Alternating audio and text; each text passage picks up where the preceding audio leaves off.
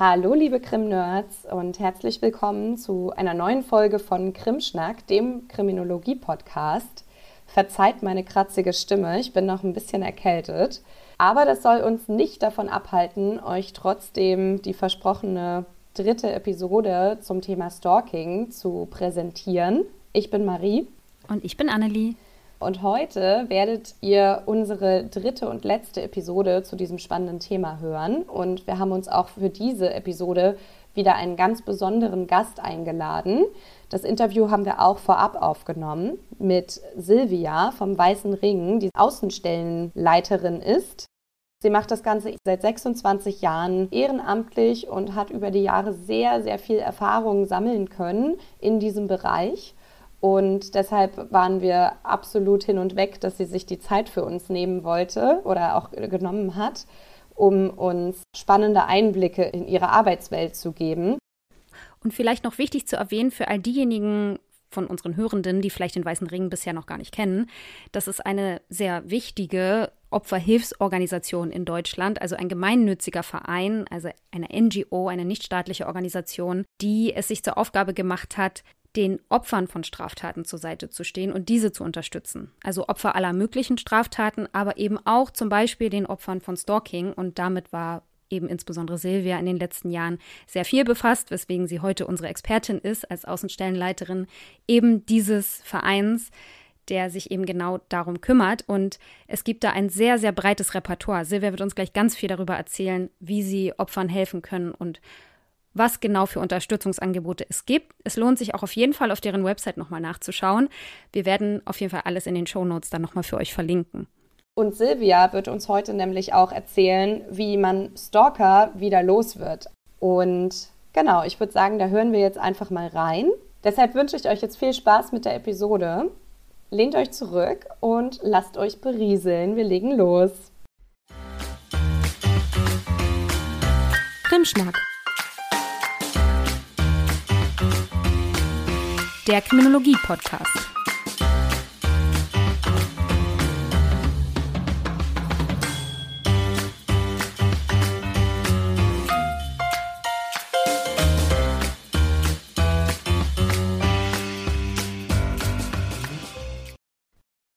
Die erste Frage bezieht sich auf den Zeitpunkt sozusagen, wann die Opfer zu euch, also zum Weißen Ring, kommen, um sich Hilfe zu suchen? Ist das, bevor sie sich dann an die Polizei wenden oder ist das eher der zweite Schritt? Was sind da so deine Erfahrungen?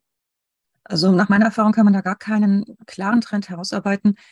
Die Opfer von Straftaten wie auch die Opfer von Stalking kommen eigentlich auf ganz unterschiedlichen Wegen zu uns. Manche werden von der Polizei an uns verwiesen, manche kommen auf Empfehlung von Freunden, Freundinnen, Bekannten manchmal sogar vom Arbeitgeber, was also bei Stalking gerne passieren kann, wenn Stalking auch in den Arbeitsplatz hineinwirkt. Manche recherchieren im Internet und ja, einige kommen auch über die Hotline des Weißen Rings, die 116 006 zu uns, die ja sieben Tage die Woche von 7 bis 22 Uhr besetzt ist und melden sich dann bei uns und dann nehmen wir Kontakt zu ihnen auf und besprechen, was wir für sie tun können oder ja, generell, was sie machen können.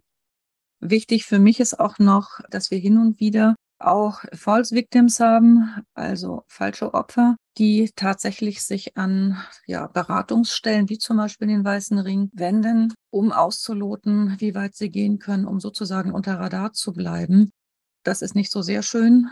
Da müssen wir so ein bisschen gucken. Ich bin gerade in solchen Fällen auch so im Erstzugriff und in der Erstberatung immer etwas verhaltener, um da die Spreu vom Weizen zu trennen. Es ist Gott sei Dank nicht der Regelfall, muss man sagen. Die meisten Hilfesuchenden, die sich an uns wenden und bei uns melden, sind tatsächlich Opfer von Straftaten oder eben speziell von Stalking geworden und ja, können sich dann von uns beraten und unterstützen lassen mit den Möglichkeiten, die wir haben. Ich wollte jetzt eigentlich gerade danach fragen, woran ihr merkt, dass das dann falsche Opfer sind, aber vielleicht ist es besser, wenn man das jetzt nicht sagt, weil man ja sonst sozusagen den Tätern oder Täterinnen wieder eine Handreichung gibt, damit sie ihre Methoden ausbessern. Deshalb gehe ich einfach mal zur nächsten Frage über und frage, welche konkrete Unterstützung die Opfer von euch dann kriegen, wenn sie sich bei euch melden. Also die Opfer von Stalking, von Nachstellungen bekommen im Prinzip die gleiche oder haben die gleichen Möglichkeiten, Unterstützung zu bekommen wie alle Opfer von Straftaten. Wir haben da also jetzt keinen spezielles Paket an Hilfen, sondern da kommt dann im Rahmen unserer Satzung dieselben, die üblichen Weißering-Bordmittel zum Einsatz. Dazu gehören vor allem unsere Beratungschecks. Der Beratungscheck für eine umfassende anwaltliche Erstberatung ist eigentlich das, was am meisten gebraucht wird, wo dann eben Betroffene sich beraten lassen können über die Möglichkeiten, die sie haben, um sich gegen Stalking mit rechtlichen Möglichkeiten zur Wehr zu setzen. Dieser Beratungscheck ist auch einkommensunabhängig und ja, und diesen Beratungscheck für eine umfassende anwaltliche Erstberatung geben wir je nach Situation im Einzelfall auch dann, wenn der betreuende Mitarbeiter, die betreuende Mitarbeiterin vor Ort selber Jurist oder Juristin ist. Ich gehöre auch zu der Liga, ich bin auch ausgebildete Juristin, aber wir dürfen eben nicht selber beraten. Das hat Haftungsgründe. Das müssen wir auch nicht. Dafür haben wir eben diesen Beratungscheck. Und die Tätigkeit der ehrenamtlichen Mitarbeitenden beschränkt sich dann darauf, möglicherweise Opfer zu begleiten zum Rechtsanwalt und die Fragen zu stellen, auf die die Betroffenen nicht kommen, weil ihnen die Erfahrung fehlt, weil ihnen die professionelle Distanz fehlt. Und das ist meistens recht ergiebig, wenn man die Menschen dann an der Stelle unterstützen kann. Genauso wie wir auch im Einzelfall einen Beratungscheck für eine psychotraumatologische Erstberatung geben können, auch hier, obwohl wir durchaus unter unseren Mitarbeitenden, unseren ehrenamtlich Mitarbeitenden auch den ein oder anderen Psychologen oder Psychologin haben oder jemanden auch aus dem Bereich Sozialarbeit. Aber auch da gibt es eben die Regel, dass wenn eine psychotraumatologische Erstversorgung gebraucht wird, wir dann eben die Möglichkeit haben, einen Beratungscheck zu geben oder eben an Fachberatungsstellen zu verweisen. Darauf kommen wir bestimmt noch. Ja, wobei man vielleicht auch wissen muss, dass die ehrenamtlichen Mitarbeiter im Weißen Ring alle sich aus- und weiterbilden lassen müssen, eben durch die Akademie Weißer Ring, wo es eben verpflichtende Seminare gibt und dann fachlich spezifische Seminare gibt. Die Ausbildungsbroschüre ist da in den letzten 26 Jahren, seit ich ehrenamtliche Mitarbeiterin im Weißen Ring bin, stetig gewachsen und da ist die Ausbildung eigentlich recht gut, sodass gewährleistet ist, dass wir bundesweit in den 400 Außenstellen die gleichen Standards haben. Auch das gehört zur Professionalisierung in der Arbeit von und mit Ehrenamtlichen. Ansonsten unterstützen wir im Rahmen der Möglichkeiten auch die Betroffenen bei Gerichts- und Behördenterminen. Wir machen unter Umständen auch Gerichtsbegleitung. Ich sage jetzt bewusst unter Umständen, weil sich durch die Corona-Situation ja einiges auch ein bisschen verändert hat und erschwert worden ist an der Stelle. Aber wir machen eben auch Gerichtsbegleitung, begleiten auch, wie gesagt, zum Rechtsanwalt, stellen die Kontakte her zu Rechtsanwälten, Fachberatungsstellen, Psychologen.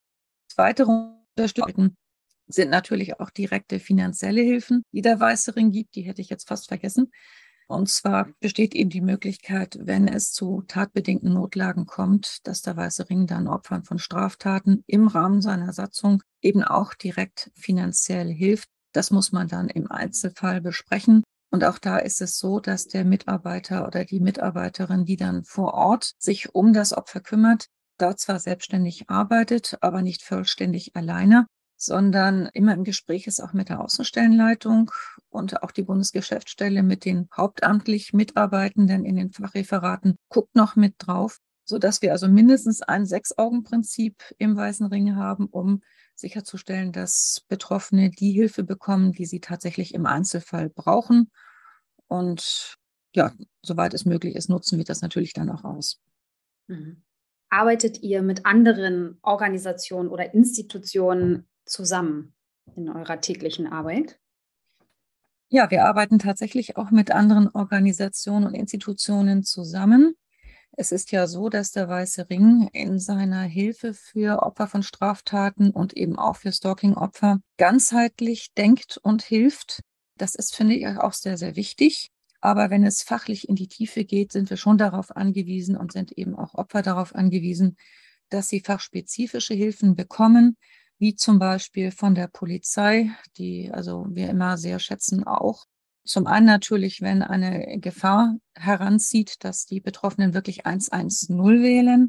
Und des Weiteren natürlich dann, wenn es um die rechtliche Beratung geht oder um psychologische Versorgung geht.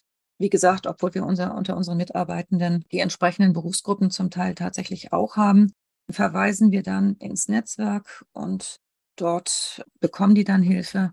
Ich habe vor allem gute Erfahrungen gemacht, Opfer von Stalking, Betroffene von Stalking zu verweisen an die Fachberatungsstellen, die wir in einer Großstadt glücklicherweise in größerer Zahl haben als leider auf dem flachen Land und die Betroffenen da also an sehr verschiedenen Stellen Hilfe bekommen können. Wenn ich also an die Betroffenen von Ex-Partner-Stalking denke, bei denen teilweise noch der Kindsvater derjenige ist, der stalkt, der Umgangsrechte mit dem Kind dann eigentlich als Vehikel benutzt, um noch Kontakt zur Kindsmutter zu haben und weiterhin sie zu kontrollieren und Macht auszuüben. Und die Betroffene dann aus verschiedenen Gründen es nicht schafft, sich zu lösen, finde ich es schon sehr wichtig, dann zum Beispiel ungeklärte Ambivalenzen fachlich kompetent bearbeiten zu lassen, damit dann letztendlich das Stalking auch möglichst bald mal aufhört. Ich habe gerade noch mal bei der Bundesgeschäftsstelle nachgefragt. Also es ist wohl so, dass Stalking-Fälle durchschnittlich 23 bis 28 Monate dauern können. Das finde ich ist eine sehr, sehr lange Zeit, in denen von den Betroffenen ja auch viel verlangt wird.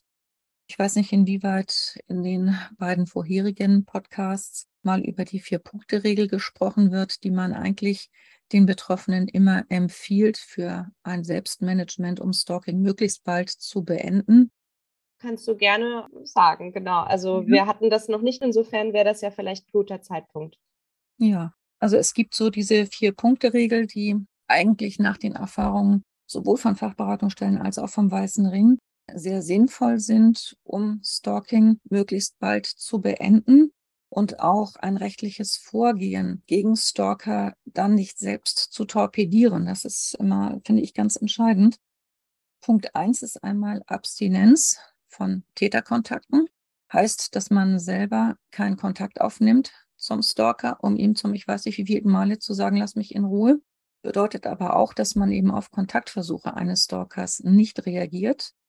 Häufig ist es ja so, dass Betroffene gut erzogen sind und Höflichkeit gelernt haben. Das kann aber in dem Fall zur Falle werden. Also wenn man einem Stalker einmal gesagt hat, ich möchte keinen Kontakt, dann muss das reichen. Und dann sollte man nicht zweimal, fünfmal, zehnmal, hundertmal, tausendmal wieder zu ihm sagen, ich habe dir doch schon so und so oft gesagt, lass mich bitte in Ruhe. Also auf Kontaktversuche von Stalkern geht man nicht ein. Und wenn man es einmal gesagt hat und er meldet sich wieder und wieder und immer wieder, dann ist es völlig in Ordnung, um nicht zu sagen angebracht, schlichtweg aufzulegen, das Gespräch zu beenden und in keiner Weise weiter zu reagieren. Weil ansonsten man Gefahr läuft, dass Strafanzeigen wegen Stalking oder eben auch Anträge nach dem Gewaltschutzgesetz unter Umständen scheitern. Das wäre sehr schlecht und nicht im Sinne des Erfinders, sondern im Gegenteil bedient dann eben auch wieder das Interesse von Stalkern an Kontakt und Macht und Kontrolle und was es da sonst noch an Motivationen gibt. Und der zweite Punkt ist eben auch ein lernpsychologischer. Also wenn man zu einem Stalker einmal gesagt hat, nein, ich möchte keinen Kontakt mehr und man lässt sich dann auf Kontaktversuche wieder ein, dann hat das auch eine lernpsychologische Wirkung bei einem Stalker, einer Stalkerin. Der Gestalt nämlich, dass er oder sie lernt, ich muss nur oft genug stänkern, ich muss nur oft genug Kontakt aufnehmen. Irgendwann klappt es schon. Und das ist ja genau das, was Stalkende wollen. Die wollen Aufmerksamkeit. Und dieses Interesse an Aufmerksamkeit sollte man nicht dadurch bedienen, dass man Nein sagt, aber Ja macht. Das ist wirklich sehr, sehr wichtig. Der nächste Punkt ist eben die Transparenz, sprich, dass man auch im Freundes- und Bekanntenkreis in der Familie Bescheid sagt, dass da jemand ist, der Kontakt zu einem sucht, obwohl man das gar nicht mehr möchte damit eben auch das Umfeld nicht mit persönlichen Informationen noch den Stalker weiter füttert. Das gilt für Telefonnummern, wenn man eine neue Telefonnummer hat oder für eine neue Adresse, wenn man umgezogen ist, was manche Opfer tatsächlich ja nicht nur einmal, sondern zum Teil ja auch mehrfach machen, sondern dass eben alle Bescheid wissen, dass da jemand ist, der Kontakt sucht, aber keinen Kontakt halten soll. Es kann sogar sinnvoll sein, dass man in dem Haus, in dem man wohnt, wenn es ein Mehrfamilienhaus ist, den Nachbarn Bescheid sagt, dass bitte alle darauf achten, dass die Haustür geschlossen ist, weil man eben manchmal auch nicht weiß, in welche Richtung sich Stalking weiterentwickelt. Wir haben ja durchaus auch schon Fälle erlebt, in denen es dann zu Körperverletzungen oder gar Tötungsdelikten kam. Und da ist es dann schon ganz gut, wenn das Umfeld Bescheid weiß und wenn eben Stalking bis in den Arbeitsplatz hineinreicht, dann ist es sicherlich auch sinnvoll, Arbeitskollegen oder den Arbeitgeber zu informieren. Das machen viele Menschen nicht, weil sie sich schlichtweg schämen, aber es ist absolut sinnvoll. Also ich habe schon Fälle erlebt in den vielen Jahren jetzt, in denen ein Arbeitgeber das Stalking-Opfer seinem Täter auf, quasi auf dem Silbertablett serviert hat und das dann eben auch ja, kein gutes Ende genommen hat. Und das sollte man vermeiden. Dann ist der dritte Punkt die Dokumentation. Wenn man rechtlich vorgehen möchte, ist es immer ganz gut, wenn man auch Butter bei die Fische bringen kann. Und deshalb ist es eben wichtig, die Stalking-Handlungen zu dokumentieren. Das kann man auf dem Papier machen mit, ich sage immer gerne so vier, fünf Spalten, auf denen steht, wann ist was passiert, wer hat es gemacht, welche Beweismittel gibt es, wie ist es mir danach gegangen. Es macht ja einen Unterschied, ob jemand sich totlacht zusammen mit einer Freundin, weil da jemand einem immer wieder hinterherläuft, obwohl man von dem ja gar nichts will und man ihm das auch schon gesagt hat. Oder ob es einem wirklich richtig schlecht damit geht, ob man sich nicht mehr aus dem Haus traut, ob man Magenkrämpfe hat, ob man seinen Arbeitsplatz verliert, überlegt, umzuziehen, tatsächlich umzieht oder ähnliches. Und deshalb ist es immer ganz wichtig, sowas zu dokumentieren. Wie gesagt, das kann man auf einem Stück Papier machen. Es gibt aber auch die No-Stalk-App, die vom Weißen Ring entwickelt worden ist. Und ich habe gerade von der Polizei Hamburg die Rückmeldung bekommen, dass die Beamten immer ganz froh und ganz erleichtert sind, wenn jemand Stalking-Handlungen dokumentiert hat mit dieser No-Stalk-App. Das läuft so, dass man sich dort eben anmeldet, wie man das so von verschiedenen Medien und Apps ja kennt und dann alles, was an Beweis geeignet ist, sei es an schriftlichem, sei es an Hördokumenten, an Videos, eben damit dokumentieren kann. Das wird dann auch nicht auf dem Handy gespeichert. Das finde ich schon mal recht gut, sodass wenn ein Stalker tatsächlich in den Besitz eines Handys kommt, ihm das überhaupt nichts nützt, sondern die Dokumentation wird verschlüsselt hochgeladen auf einen Server, der in der Bundesrepublik sitzt, also auch nicht irgendwo bei Google oder sonst wo im Ausland. Und wenn das Ganze gebraucht wird, zum Beispiel für eine Anzeige, kann man mit einer Paraphrase dann die Dokumentation herunterladen und dann steht sie zur Verfügung. Ja, und der letzte Punkt dieser Vier-Punkte-Regel bedeutet eben die Konsequenz in der Einhaltung der Punkte eins bis drei. Das ist häufig das Schwierigste, das konsequent durchzuhalten, eben vor allem die Abstinenz, sprich keinen Täterkontakt zu haben, sich nicht auf Täterkontaktversuche einzulassen wie oben schon gesagt, also ich habe es erlebt, dass Menschen, die schlaflose Nächte hatten, sich tatsächlich dann, um endlich mal wieder durchschlafen zu können, auf Versuche eingelassen haben. Aber wie gesagt, das ist völlig kontraproduktiv. Zum einen für die rechtliche Verfolgung von Stalking, wie auch dann eben, wie oben schon erwähnt, lärmpsychologisch sehr kontraproduktiv. Diese ganzen Hinweise findet man übrigens auch gerne auf Flyern, sowohl von der Polizei als auch vom Weißen Ring. Da steht es auch nochmal drauf. Und das ist etwas, was wir eigentlich immer auch Betroffenen erklären. Also gerade wenn die bei mir auflaufen als Außenstellenleitung, spreche ich die immer durch, diese Vier-Punkte-Regel, erkläre ihnen auch, warum es so wichtig ist. Und da kann man oft erleben, dass Menschen in der Selbstwahrnehmung völlig anders sind als in der Fremdwahrnehmung. Ich erinnere mich an einen Fall, wo jemand sagte, nein, ich habe keinen Kontakt mehr. Und irgendwann rief er mich an und sagte nur, die Frau nervt mich. Ich habe eben wieder zwei Stunden mit ihr gesprochen und ich habe dann nur gefragt, Moment mal, wie war das mit der Abstinenz? Was verstehen Sie unter Abstinenz? Und dann mussten wir das nochmal kurz miteinander besprechen wie witzig, also naja, nicht witzig, aber es, es ja. ist so abstrus dann auch. Ne? Ja, also man wundert sich vor allem, wenn man dann weiß, dass dieser Mensch, um den es geht, jemand ist, der nicht einfach strukturiert ist, mhm. sondern tatsächlich im Erwerbsleben sehr erfolgreich ist. Aber wenn es um persönliche Dinge geht, um persönliche Beziehungen geht, ist das häufig sehr viel schwieriger. Ich glaube, das kennen wir alle. Ja, ich denke auch. Ich dachte aber auch gerade, gerade diese Abstinenzsache ist ja dann für Familien. Also wenn jetzt die Ex-Frau den Ex-Mann oder der Ex-Mann die Ex-Frau, was ja häufiger vorkommt, stalkt, ist das ja noch schwieriger, weil das hast du ja vorhin auch erwähnt, dass dann eben auch teilweise die Kinder sozusagen instrumentalisiert werden, um die Ex-PartnerInnen noch zu tormentieren. Und da dachte ich aber auch, also wie will man das denn abstinent machen, wenn da zum Beispiel auch noch kein Gerichtsentscheid vorliegt, dass jetzt zum Beispiel die volle Erziehungsgewalt sozusagen bei einem der PartnerInnen liegt. Also das stelle ich mir sehr schwierig vor. Und dann kommt man ja auch in diesem Abkapselungsprozess null voran. Das war so ein Gedanke, den ich hatte. Und ansonsten fand ich diese App wirklich total spannend. Da ist ja dann diese ganze Digitalisierung an der Stelle dann wirklich mal hilfreich. Also wir kommen ja nachher auch nochmal auf Cyberstalking zu sprechen. Also es ist wie immer ein Segen und ein Fluch, denke ich. Aber würdest du sagen, dass es bestimmte Faktoren gibt, die eine Opferwahrscheinlichkeit deiner Erfahrungen im Verein nach erhöhen können? Darf ich noch mal ganz kurz etwas ja. sagen? Der Abstinenz und familiären Kontakten. Also es ist tatsächlich schwierig, abstinent zu sein, wenn es da irgendwelche Schnittmengen zur stalkenden Person gibt. Also sei es jetzt der gemeinsame Kindsvater oder eben auch beispielsweise am Arbeitsplatz. Ich habe ja auch mitgeschrieben an dieser Broschüre Stalking am Arbeitsplatz. Das ist auch relativ schwierig, sich da dann abzugrenzen. Da muss man dann eben tatsächlich gucken, dass man sich rechtlich beraten lässt und guckt, welche Möglichkeiten es gibt um dann Abstand zu gewinnen. Das braucht immer ein bisschen Zeit. Mental muss man da unter Umständen auch seine Ambivalenzen noch klären. Das kann man dann parallel machen.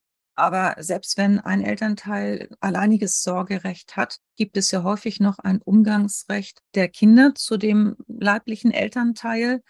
Und da braucht man dann teilweise wirklich fachliche Unterstützung von Familienrechtlern, die dann eben die Möglichkeiten kennen, die man hat, um da Umgangsrechte zu blockieren oder in andere Wege zu leiten. Also ich weiß, dass es in Hamburg mal eine Zeit lang die Möglichkeit gab eines begleiteten Umgangs. Inwieweit das personell noch leistbar ist durch die entsprechenden Stellen, weiß ich nicht so genau. Manchmal gibt es die Möglichkeit, den Umgang zu ermöglichen, indem man Freunde oder Familienangehörige einbindet, die dann sozusagen die Übergabe des Kindes an den stalkenden Elternteil bewerkstelligen und auch das Kind wieder entgegennehmen, sodass es nicht zu einem direkten Kontakt zwischen den beiden Elternteilen gibt. Und es kristallisiert sich ja manchmal dann auch tatsächlich schon heraus, worum geht es denn eigentlich? Geht es darum, mit den Kindern Zeit zu verbringen oder weiß er mit seinen Kindern gar nichts anzufangen? Und geht es nur darum, also vor der Haustür der sorgeberechtigten Mutter zu stehen? Ich spreche jetzt immer von der weiblichen Form als Opfer und der männlichen Form als Täter. Das ist einfach der statistische Regelfall.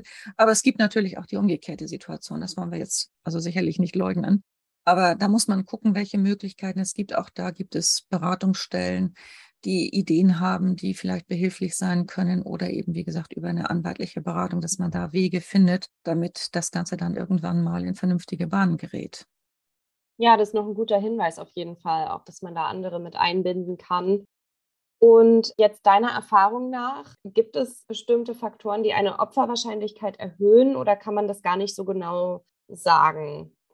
Das ist tatsächlich sehr schwierig zu sagen aus meiner Sicht und Erfahrung. Also was Opferwahrscheinlichkeit immer bestärkt, ist, wenn man zum Beispiel inkonsequent ist in seinem Verhalten und immer wieder einknickt, wofür ich menschlich durchaus Verständnis habe im Einzelfall, dass es aber schwierig macht. Ja, bei Stalking ist es tatsächlich schwierig, das einzugrenzen, weil Stalking eben in der Regel kein punktuelles Ereignis ist wie eine Körperverletzung, eine Sachbeschädigung oder ähnliche Dinge, sondern ein fortschreitender Prozess meistens ist.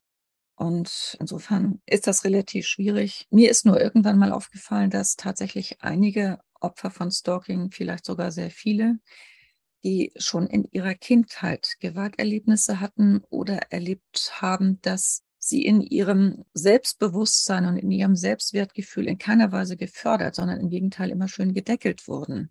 Die haben dann für sich gelernt, dass ihre eigene Meinung, ihr eigener Wille eigentlich gar nicht so wichtig ist. Und wenn die dann sagen, nein, ich möchte keinen Kontakt mehr, dann klingt das eigentlich bei vielen mehr wie ein Fragezeichen und nicht wie eine Ansage und eine Aufforderung, lass mich in Ruhe. Und das sind sicherlich Dinge, die dann auch eine weitere psychologische Begleitung brauchen, wo man unter Umständen Verhaltenstraining, Verhaltenstherapie machen muss oder sollte, nicht muss, aber sollte im eigenen Interesse, um da dann doch zu lernen, dass man selber auch Rechte hat und auch vor allem das Recht hat, Nein zu sagen. Hm. Ja, was würdest du denn sagen, sind die Besonderheiten bei der Opferwerdung durch Stalking? Also was sind so Faktoren, die vielleicht ganz besonders belastend sind für die Opfer, so was du so mitbekommst in deiner Arbeit? Also auf jeden Fall ist es besonders belastend für Opfer, wenn Nachstellungshandlungen sehr lange dauern. Es ist auch in der Regel sehr belastend, wenn noch andere Menschen mit in dieses Stalking-Geflecht mit einbezogen sind, wie zum Beispiel Kinder oder Eltern oder Arbeitskollegen. Wobei der Weiße Ring ja da eben nicht nur den primären Opfern hilft, sondern auch den sekundären Opfern, wie wir es nennen.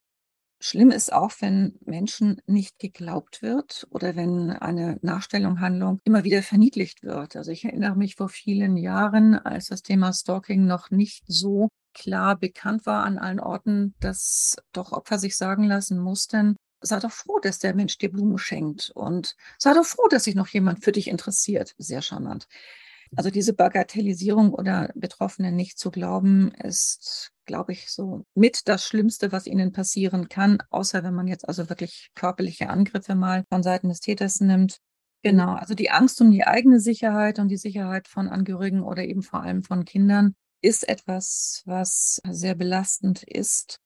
Ein geringes Selbstvertrauen ist eigentlich kennzeichnend häufig für Opfer von, ja, auch von Stalking, Schlafstörungen, Albträume ist etwas, was die meisten Betroffenen begleitet und häufig dann eben auch dazu führt, dass sie ja oft in ihrem Umfeld nicht so funktionieren, wie man es von ihnen erwartet, zum Beispiel eben auch am Arbeitsplatz, also Kopf- und Magenschmerzen. Auch ein gewisses Misstrauen gegenüber anderen Menschen ist etwas, das sich früher oder später bei den meisten einstellt und eben auch der soziale Rückzug, dass man dann im Zweifel eben nicht mehr vor die Tür geht, sondern im Hause bleibt und damit im Grunde ja einem stalkenden Menschen wirklich mehr Macht über einen gibt, als dem Betreffenden eindeutig zukommt.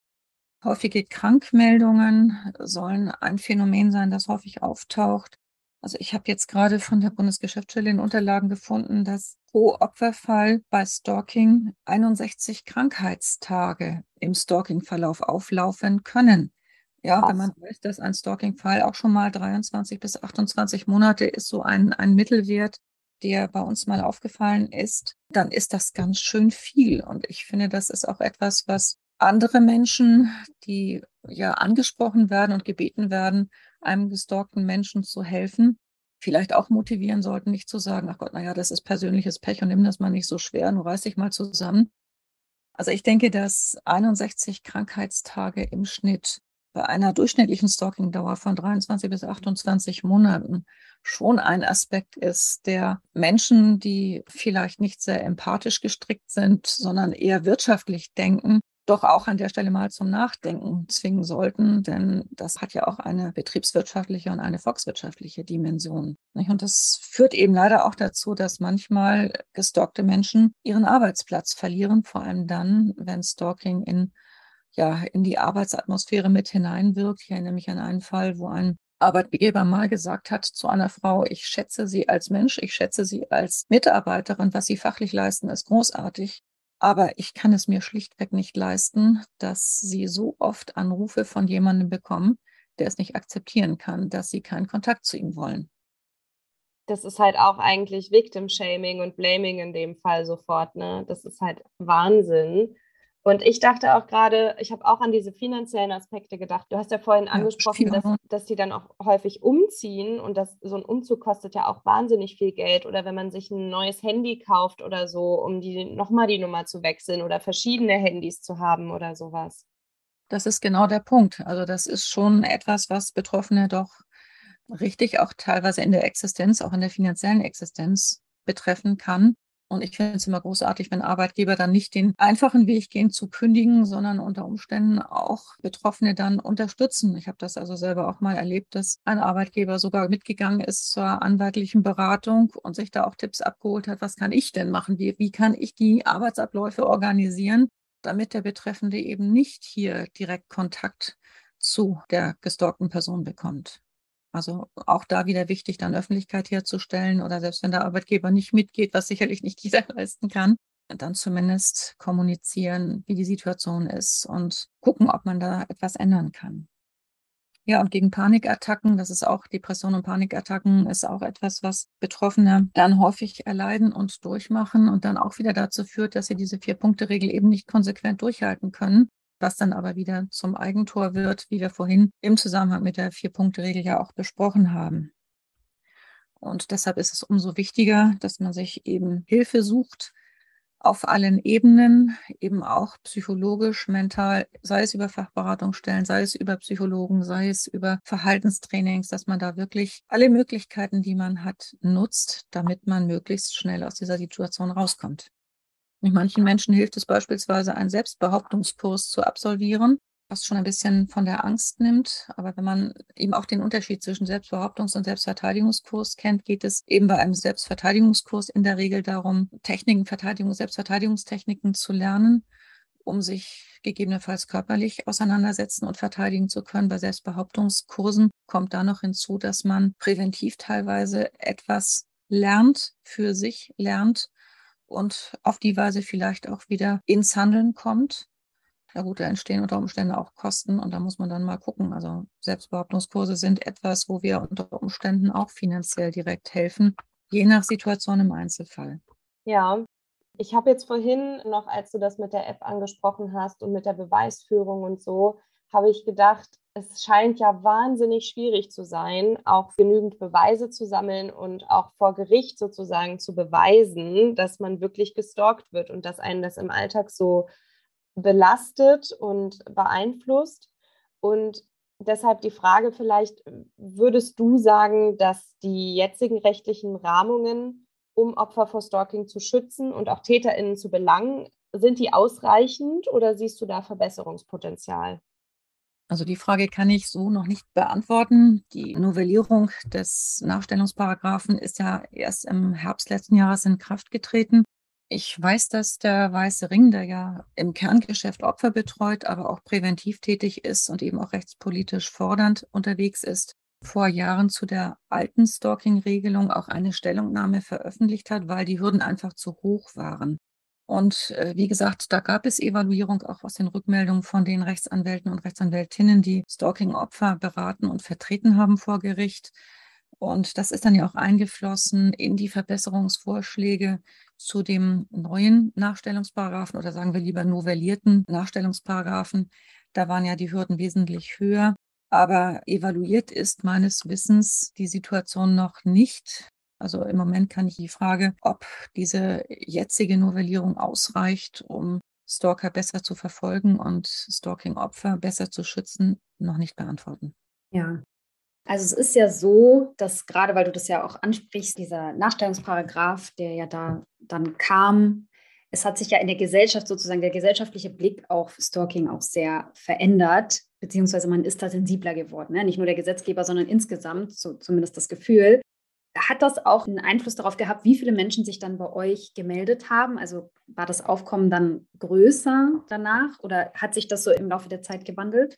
Das kann ich ganz schwer einschätzen. Also ich bin ja jetzt seit 26 Jahren im Weißen Ring in Hamburg unterwegs, auch seit 20 Jahren im Hamburger Arbeitskreis Stalking und am Runden Tisch gegen häusliche Männergewalt. Und ich erinnere mich, dass es in diesem Arbeitskreis Stalking vor vielen, vielen, vielen Jahren mal die Diskussion gegeben hat, ob nicht das Gewaltschutzgesetz ausreicht, um Stalkende zur Verantwortung zu ziehen und Stalking zu beenden, oder ob es wirklich einen Stalking-Paragraphen, einen Nachstellungsparagraphen braucht.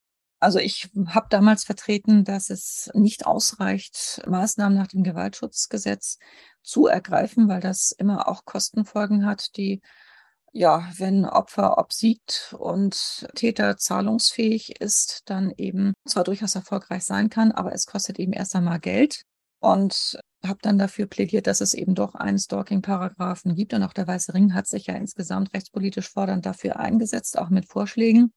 Und ich denke, dass dieser Nachstellungsparagraph tatsächlich auch schon etwas bewirkt hat. Es hat doch zumindest, glaube ich, in die Gesellschaft getragen, dass nicht jedes Schwärmen für einen anderen Menschen sozial adäquat ist, sondern dass es da tatsächlich auch Grenzen gibt und dass eben die Betroffenen, sprich insbesondere das Opfer von Stalking, da auch das Recht hat, eine Grenze zu setzen, die zu respektieren ist gerade so unter dem Stichwort Liebeswahn, also wenn da Stalkende meinen, sie wissen es besser und das Opfer liebt sie und weiß es aber nicht. So einfach ist das Leben nicht. Ja, das, das ist so. Ja, mir graust es. Wir sehen uns hier vielleicht mal kurz für die Hörenden. Wir sehen uns hier ja per Kamera und man hat so richtig gesehen, wie während Silvia das erzählt hat, dass sich bei uns allen dreien eigentlich so ein bisschen gegraust hat und wie sich so die Nackenhaare aufstellen mhm. bei dieser Argumentation von TäterInnen. Mhm. Ähm, ja. Und würdest du sagen, dass Cyberstalking mittlerweile eine größere Rolle spielt? Ich denke schon, dass es eine größere Rolle spielt als noch vor 20 Jahren, weil einfach die technischen Möglichkeiten gewachsen sind und eben auch die Verbreitung von mobilen Endgeräten natürlich enorm zugenommen hat. Insofern hat Cyberstalking tatsächlich auch eine stärkere Rolle als noch früher. Wir erleben Cyberstalking eigentlich eher nicht so sehr als einzelne Stalking-Handlung, sondern haben mit Cyberstalking in der Regel als Mischform zu tun, als einer Form einem anderen Menschen nachzustellen. Mhm. Ich habe neulich mal einen Text gelesen, also der war auch schon, ich glaube, von 2008, 2009, wo es um Cybermobbing ging. Aber da haben die ForscherInnen dargestellt, dass dieser Cyber-Aspekt sehr viel schlimmer für die Opfer sein kann, weil der Terror zu Hause ja nicht aufhört.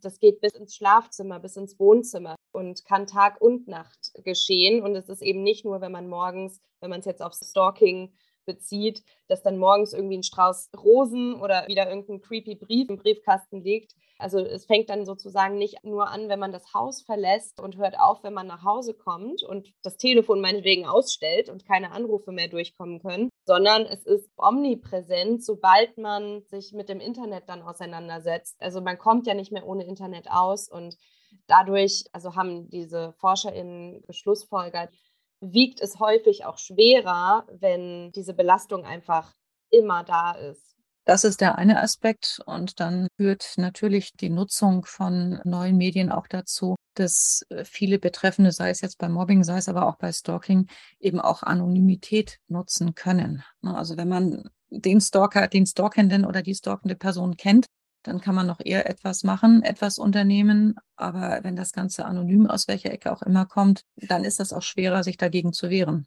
Hm. Da gab es ja auch einen ganz krassen Fall in Sachsen, ne? Da ging es dann aber auch um Spyware und wo man ja dann auch gar nicht feststellen konnte, wer ist es nur eigentlich oder wer, wer ist der Täter. Ja, das kann ich mir auch sehr gut vorstellen. Allerdings kann man mhm. dadurch natürlich die Beweisführung vielleicht noch etwas besser darstellen, weil natürlich jede E-Mail auch Spuren hinterlässt, die dann die Polizei vielleicht zurückverfolgen kann, möglicherweise. Ich denke schon, dass das sehr, sehr wichtig ist, denn gerade die Metadaten sind dann wirklich sehr, sehr hilfreich. Es ist ja nicht nur die IP-Adresse, das ist ja so etwas wackelig. Und da sollte man sich dann tatsächlich auch vertrauensvoll an die Polizei wenden mhm. und vor allem nicht den Fehler machen, dass man das, was man da auf dem Rechner hat, oder auf dem Smartphone hat, noch irgendwo anders hinzuschicken, weil da unter Umständen dann wieder der Urheber sozusagen verschleiert wird, sondern dann tatsächlich direkt mit dem Gerät zur Polizei gehen und das angucken mhm. und sichern lassen. Ich denke, das ist ohnehin ein ganz guter Tipp. Aber ich wollte dazu auch gerade nochmal sagen, ich glaube, es kommt ja darauf an, wie geschickt der Täter ist. Es gibt ja auch Mittel und Wege, ne, alles Mögliche auch zu verschleiern und so. Aber ja, das ist auch nochmal ein Feld für sich. Kommen wir mal zur letzten Frage. Wir wollten gerne am Ende des Interviews sozusagen den Fokus dann noch mal ein bisschen drehen und zwar uns mal ein bisschen die TäterInnenseite anschauen, denn also häufig wird ja diskutiert, wie sich Opfer schützen können und dann gibt es ja da auch immer ganz gute Tipps und so weiter. Es gibt dann auch mitunter dann den Vorwurf, dass sie sich nicht genug geschützt hätten. Ne? Also wir haben ja vorhin dieses Victim Blaming auch schon kurz besprochen. Deshalb, wir fanden es besonders wichtig, auch mal sozusagen die Täter anzuschauen oder die TäterInnen, um zu diskutieren, was Menschen denn vielleicht tun können, um sich da auch selber von abzuhalten. Also wenn man jetzt merkt, man hat vielleicht diese Tendenz, man ist obsessiv, man kommt aus dieser Liebesbeziehung nicht raus oder was auch immer, was kann man dann tun? An wen kann man sich wenden? Kennst du da irgendwie solche Einrichtungen oder Projekte, so ähnlich wie kein Täter wären jetzt bei Pädophilen? Gibt es sowas auch für StalkerInnen? Also soweit ich weiß, gibt es vor allem in Großstädten da unter Umständen tatsächlich Fachberatungsstellen. Also in Hamburg ist es zum Beispiel das Hamburger Gewaltschutzzentrum. Da sind natürlich die, wie soll ich sagen, die Menschen auf dem flachen Land etwas schwieriger drauf, aber da muss man dann wirklich mal gucken, wo man da eventuell Hilfe bekommt. Der Weiße Ring selber unterstützt keine Täter. Wir sind nach der Satzung als gemeinnütziger Verein nur für Opfer zuständig. Aber ich habe auch im Zusammenhang beispielsweise mit Beziehungsgewalt schon die Situation gehabt, dass mal jemand angerufen hat und sagt, ich habe Angst, das entgleist, was kann ich denn machen? Und da die Opferbetreuung ja eine Säule in der Satzung Weißer Ring ist, aber Prävention und öffentliches Eintreten eben die weiteren sind, habe ich dann eben auch ein bisschen recherchiert und geguckt, wohin man ihn dann verweisen kann. Aber wie gesagt, also wir betreuen keine Täter und wenn man Glück hat, hat der Weiße Ring in einer seiner 400 Außenstellen bundesweit irgendwo vor Ort ein Netzwerk oder aber ja Polizei eventuell möglicherweise auch der Hausarzt. Manchmal haben Hausärzte auch Netzwerke, was Psychologen angeht. Häufig haben auch Familienberatungsstellen vor Ort, die es ja eigentlich, soweit ich weiß, auch auf den Dörfern durchaus gibt, sei es von der Diakonie oder von anderen Trägern, so ihr eigenes Netzwerk, an die sie dann Betroffene dann auch verweisen können. und ja, das dann wahrscheinlich auch tun. Vielleicht kann man an der Stelle auch mal nochmal den Hinweis geben, also sich psychologische Unterstützung zu suchen, wenn man merkt, dass man da solche Probleme hat, ist, glaube ich, auch nochmal so ein allgemeiner Tipp, einfach zu sagen, sich dann erst an den Hausarzt vielleicht oder auch direkt an einen Psychologen und eine Psychologin zu wenden, ist Fall auch ganz gut. Ja, fände ich auch absolut mutig von allen Personen, die irgendwie da so ehrlich auch zu sich selbst sind, zu sagen, ich stelle da ein Risiko dar und will das nicht und ich will daran was machen und ich erkenne das Problem und ich will das angehen. Und wahrscheinlich könnte ich mir vorstellen, dass da dann auch bei den potenziellen TäterInnen wahrscheinlich auch ein bisschen Scham mitspielt, dass sie, dass sie vielleicht so sind, weil es ist nicht gesellschaftskonform. Aber ich fände es absolut mutig und man sollte das auf jeden Fall bestärken und äh, fördern, dass Männer, Frauen, alle Menschen da ehrlich zu sich selbst sind und dann zum Hörer greifen oder genau sich psychologisch beraten lassen. Mhm. Ja, das finde ich auch. Also ich finde es auch sehr, sehr gut, wenn Menschen da genügend Selbstkritik aufbringen können und ich habe aber auch oft gehört, sei es jetzt real, sei es, dass es eine Schutzbehauptung war, dass Betroffenen gar nicht bewusst war, dass sie eine Grenze überschritten haben mhm. und sich bereits im Bereich Stalking bewegen. Und deshalb finde ich es auch immer recht gut, wenn man dann doch auch den Weg zur Polizei geht. Erstens im Notfall immer 110 wählen und zweitens, weil eben die Polizei auch die Möglichkeit hat, eine Gefährderansprache zu machen. Und ich habe teilweise schon gehört, dass betroffene Stalkende ganz überrascht waren, dass das, was sie da an Feuer und Begeisterungsstürmen einem Opfer, Stalking-Opfer zukommen lassen, absolut nicht mehr im Bereich des sozial adäquaten Werbens um diesen Menschen ist, sondern tatsächlich im Bereich strafbarer Handlung sich bewegt. Mhm. Ich glaube, genau, manchmal braucht es vielleicht auch diesen Spiegel, weil ich glaube, das selbst zu erkennen ist gar nicht so einfach, gerade wenn man gerade vielleicht psychologische Probleme hat. Aber ein Hinweis vielleicht auch, den man ja geben könnte, auch wenn man bemerkt, dass Freunde oder Bekannte da so abdriften. Also ich muss sagen, zumindest wenn ich mich jetzt an meine eigene Jugend erinnere, wie schnell hat man das abgetan? So, ne? Ja, der ist irgendwie total verrückt nach der und keine Ahnung, aber sozusagen dann auch offen zu spiegeln, du, du gehst da zu weit oder das ist sozusagen nicht mehr normal, such dir Hilfe bitte finde ich auch vielleicht auch nochmal ein Tipp, den man nach draußen in die Welt geben kann. genau. Damit sind wir auch am Ende. Aber Silvia, gibt es denn noch irgendwas, wo du meinst, dass das vielleicht noch gesagt werden sollte, was wir jetzt noch gar nicht angesprochen haben mit unseren Fragen? Oder? Ich denke, das ist soweit alles gut abgedeckt und ich habe ja relativ viel auch, glaube ich, reingestreut. Mhm. Ja. Ich denke, das ist so eigentlich ganz gut rübergekommen. Mir ist es nur wichtig, also ich habe häufig bei den Stalking-Opfern die weibliche Form benutzt und bei den Stalkenden die männliche Form. Mhm. Das ist zwar das, was auch bei uns am meisten aufläuft, aber es gibt natürlich auch die andere Form. Aber genauso wie bei Beziehungsgewalt ist es mhm. tatsächlich so, dass sich männliche Opfer bei uns eher weniger melden. Mhm. Das ja. mag mit alten Rollenbildern zusammenhängen der einzige Bereich, in dem das anders ist und ich das anders erlebt habe, ist tatsächlich der Bereich der IHS-Beratung, sprich der Unterstützung von Opfern, die noch unter Spätfolgen von sexuellem Kindesmissbrauch leiden, wo dann ja tatsächlich auch unglaublich viele Männer sich gemeldet haben, eigentlich mhm. über den üblichen Schnitt hinaus. Okay. Und dann sich beraten lassen.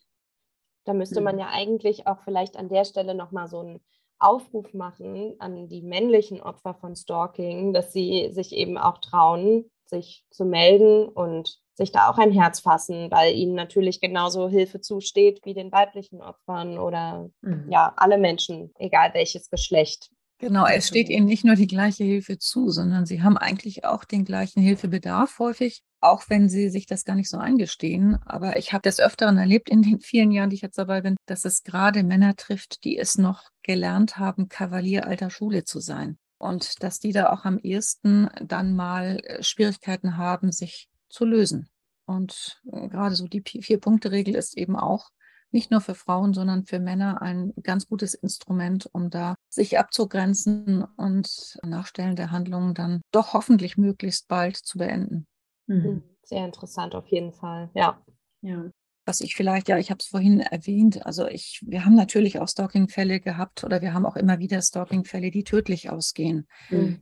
Und da können wir den Stalking-Opfern dann als Weißer Ring nicht mehr direkt helfen, aber wir sind dann immer auch ansprechbar für die Hinterbliebenen. Sprich, der Weiße Ring hilft ja nicht nur den unmittelbaren Opfern, sondern auch den mittelbaren, sei es jetzt dann den Kindern oder den mhm. Eltern oder Ehepartner oder wer auch immer da ist und betroffen ist und dann Unterstützung braucht. Mhm. Und die Möglichkeiten, die wir haben, dann zu helfen, die schöpfen wir auch im Rahmen unserer Satzung und im Rahmen unserer Möglichkeiten immer aus.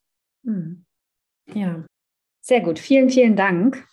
Ja, wir freuen uns, dich auch als Ansprechpartnerin gewonnen zu haben. Das ist wirklich eine große Bereicherung, glaube ich, auch für die Zukunft.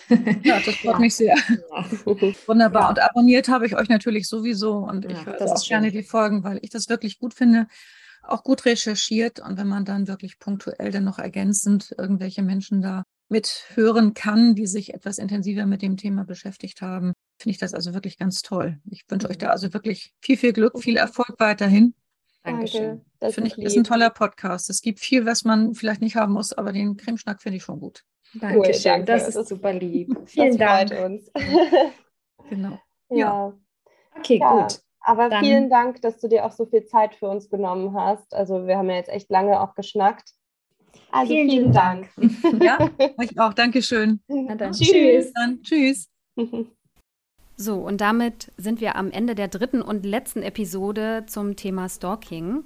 Wir hatten dieses Mal das große Glück, dass wir tatsächlich bei diesem Thema zum allerersten Mal drei so tolle ExpertInnen zu diesem Thema hatten, die uns Rede und Antwort dazu gestanden haben und uns ganz, ganz spannende Einblicke in ihre eigene Arbeit geben konnten. Das ist auf jeden Fall was total Besonderes. Wir hoffen, ihr konntet genauso viel lernen wie wir. Also was ich heute auf jeden Fall nochmal mitgenommen habe, ist dieser Vier-Punkte-Plan. Ich glaube, das ist auch sehr, sehr wichtig, das, was Silvia uns heute erklärt hat, nämlich, dass man sich auch wirklich an diese vier Punkte hält. Das erste ist die Abstinenz. Das heißt, dass man ganz, ganz klare Signale sendet, dass man eben diesen Kontakt nicht wünscht und dann auch einfach dabei bleibt und sich da nicht immer wieder drauf einlässt, weil man dann aus lärmpsychologischer Sicht da einfach dem Täter oder der Täterin immer wieder dann doch so ein Bonbon gibt, dadurch, dass man eben den Kontakt wieder aufnimmt. Das zweite ist die Transparenz, dass man eben Freunden, Familie und auch Arbeitgebenden oder KollegInnen Bescheid sagt. Das dritte ist die Dokumentation bzw. diese Beweissicherung, wovon Silvia gesprochen hat. Und das vierte dass man all diese Punkte auch ganz stringent durchhält, also dass man da auch konsequent ist. Ja, Marie, wie geht's dir? Gibt es irgendwas, was du nochmal besonders wichtig findest? Ja, ich, also genau diese Vier-Punkte-Regel auf jeden Fall. Und besonders interessant fand ich auch, dass sie erzählt hat, dass es eben auch Elternteile gibt, wo dann der Täter oder Täterinnenteil die Kinder aus der Beziehung so instrumentalisiert und dann eben auch den Kontakt zu diesen Kindern sozusagen instrumentalisiert, um Kontakt zu dem primären Opfer aufzunehmen. Und ich fand es ganz interessant, weil ja auch häufig in so auch öffentlichen Debatten vergessen wird, dass Kinder als sekundäre Opfer da ja ganz viel auch mit betroffen sind. Und ich finde, da sollte eben der Gesetzgeber auf jeden Fall auch stärker noch drauf eingehen, also auch wenn es dann um irgendwelche sorgerechtlichen Verfahren oder sowas gibt, dass da einfach eben die Kinder auch nicht aus dem Auge gelassen werden und ja, da einfach geguckt wird, dass der Elternteil, der eben diese Gewalt ausübt, die Kinder da nicht noch mit reinziehen kann. Mhm. Ja, das ist auf jeden Fall auch ein wichtiger Punkt. Das macht das Ganze natürlich umso komplexer, ne, wenn da noch weitere Personen und vor allem Kinder eben involviert sind. Ja. Wir hoffen auf jeden Fall, dass ihr genauso viel gelernt habt wie wir. Wir sind super dankbar dafür, dass wir dieses Mal die Möglichkeit hatten, dieses Thema auch wirklich so ausführlich und in so einer Tiefe zu besprechen. Wir werden auch in Zukunft versuchen, die Themen so aufzubereiten und auch die entsprechenden ExpertInnen zu finden, die uns dabei unterstützen können. Aber für heute soll es das gewesen sein und zum Thema Stalking soll es das jetzt auch erstmal gewesen sein. Und damit verabschieden wir uns von euch für heute. Falls ihr Feedback, Fragen oder Anmerkungen habt, dann schickt uns gerne eine Mail an krimschnack.protonmail.com oder kontaktiert uns gerne über die sozialen Medien bei Instagram oder auch bei Facebook. Dort findet ihr uns unter Krimschnack. Und ansonsten hören wir uns wieder in einem Monat, Ende Dezember, dann zur letzten Krimschnack-Folge für 2022. Und ja, bis dahin hoffen wir, ihr bleibt gesund. Wir werden jetzt unser Bestes geben, auch wieder gesund zu werden. Ja. Und dann bis zum nächsten Mal. Tschüss. Tschüss.